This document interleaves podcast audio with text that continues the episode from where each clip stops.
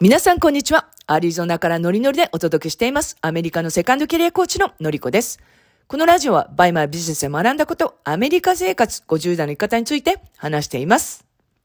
えー、皆さん今日もお元気でお過ごしでしょうか？私はですね、おととい、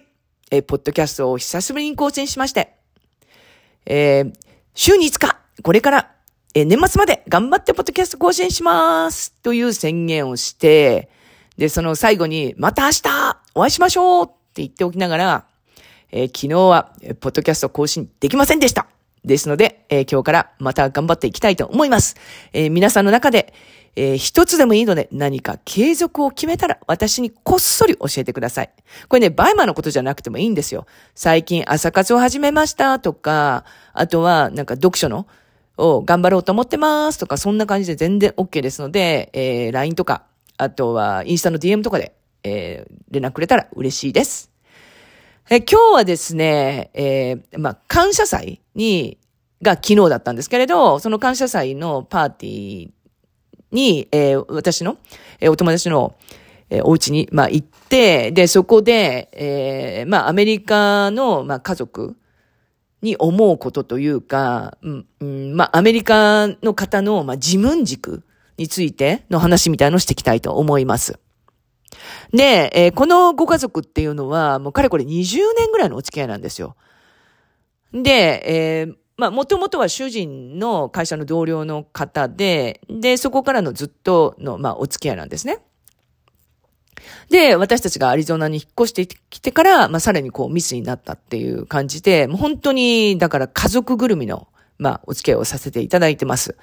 で、えー、昨日のパーティーとかですと、えー、もうね、家族がもうすごい、もうどんどん増えてるっていう感じなんですね。それっていうのは、その娘さんとか息子さんがいまして、えー、その方たちが、まあ、すでにもお子さんがいる。あとは、えー、その私たちのその友人の、えー、その妹さんとか、あとは弟さんとかがいらして、えー、その妹さん、弟さんのお子さんのの、またお子さんが生まれてるみたいな、そういう感じで、ちょっとこれ、わけわかんないかもしれないんですけど、そう。でね、昨日は子供たちがね、どのぐらいだからもう10人ぐらいいましたね。で、えー、大人はまあ20人ぐらいいてって感じで、で、ワンちゃんがいつまにか1匹増えてまして、なので、えー、フレンチブルドッグが2匹いました。まあそんなんで、えー、もうわちゃわちゃとしたパーティーだったんですね。でね、ほんとね、えー、ラフなんですけど、皆さんって、えー、アメリカのパーティーってどんなイメージですかね？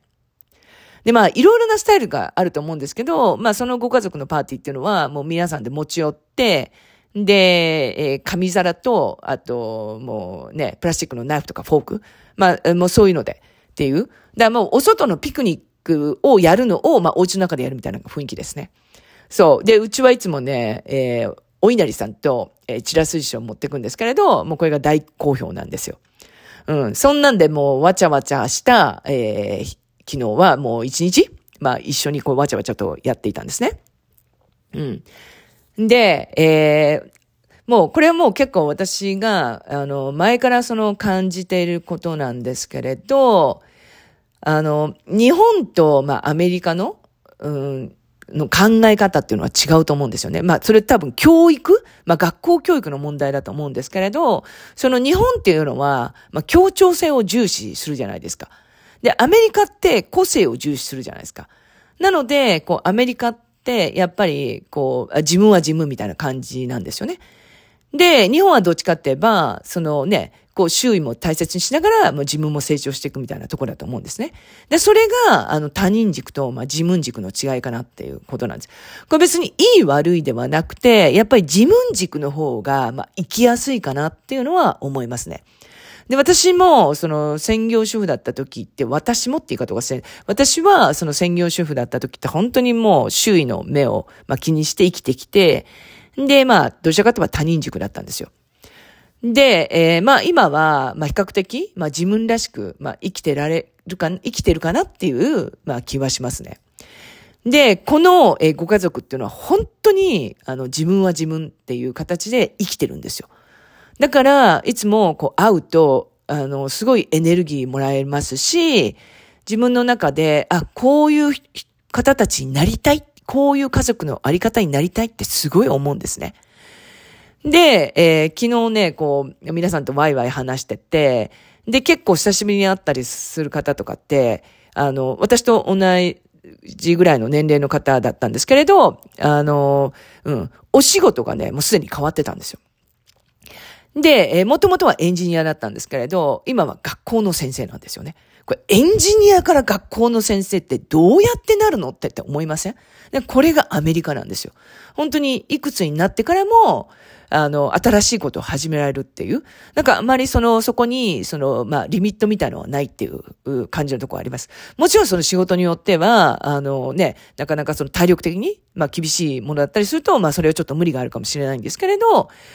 うん。で、50代になってから、まあ、学校の先生というお仕事を、まあ、スタートしたっていうことなんですよね。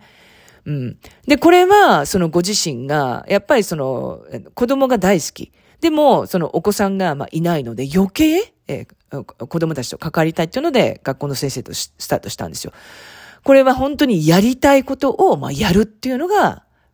できたってことじゃないですか。これ自分がやりたかった。自分がこうどうしてもやりたいことを、まあ、やり遂げるっていう。これができるっていうのが、まあ、その、まあ自分の考えを貫くっていうのが、本当にこう自分軸だなっていうのを思ってて、で、学校の、あの、まあ、話とかも結構してくれたんですけど、もう生き生きしてるんですよね。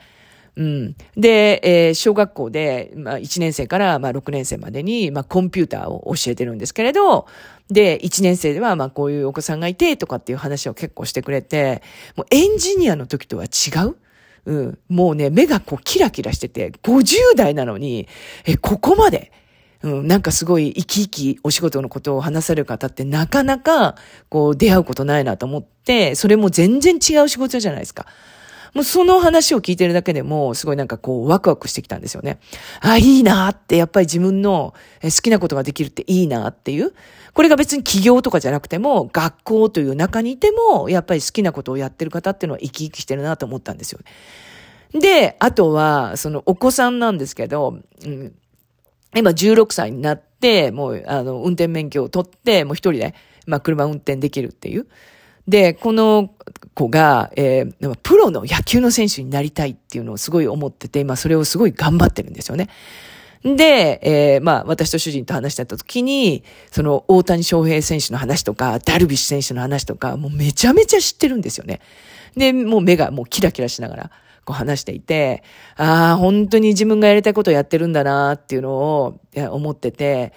で、なんかその、えー、ご両親は別のことを、まあ、あの、やってほしかったんですよ。でも本人がもうこれをやりたいってすごい思って、で、アメリカってちょっと日本は私分かりかねるんですけれど、え、プロの野球の選手になるってお金がかかるんですよね。で、えー、まあその、えあの、お金がかかるっていうのもあったので、まあ別のことを、まあ、やってほしかったみたいな感じだったんですけど、でも本人がどうしてもこれをやりたいっていうので、こうみんなでこう応援してるんですよね。それこそ、そのご家族だけじゃなくて、まあ昨日参加してた、うん。ご家族も、その寄付をしたりとか、あとは何かサポートできないかっていう、みんなでその子が、そのプロになるために、まあ、応援してるって感じなんですよね。まあ、そういうとこがすごい良くて、で、こうね、野球って、えー、例えばその、まあ、何にお金かかるっていうと、まあ、試合の遠征とかなんですよね。アメリカって広いじゃないですか。例えばニューヨークに試合があったら、アリゾナから飛行機で5時間かかるので、まあそういうので、まあ家族で行ったりしなきゃいけないとかって、そういうのにまあお金かかったりするんですよね。うん。だからそういうのに関して、その少しでも、あの、か、他の家族が、まあ、サポートできないかっていう感じで、こう、みんなで、まあ、サポートしてるっていう。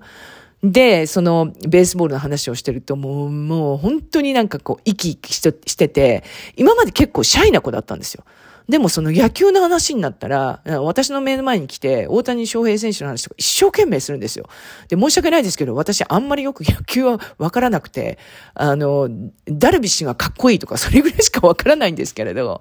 うん、まあね、それでね、なんか日本にもう来てくれたら、なんかプロになって、その日本の予感ベイスターズとかの選手になってくれたら、ものすごい嬉しいなってっていう感じなんですよね。だからね、やりたいことを本当に子供のうちからやっている。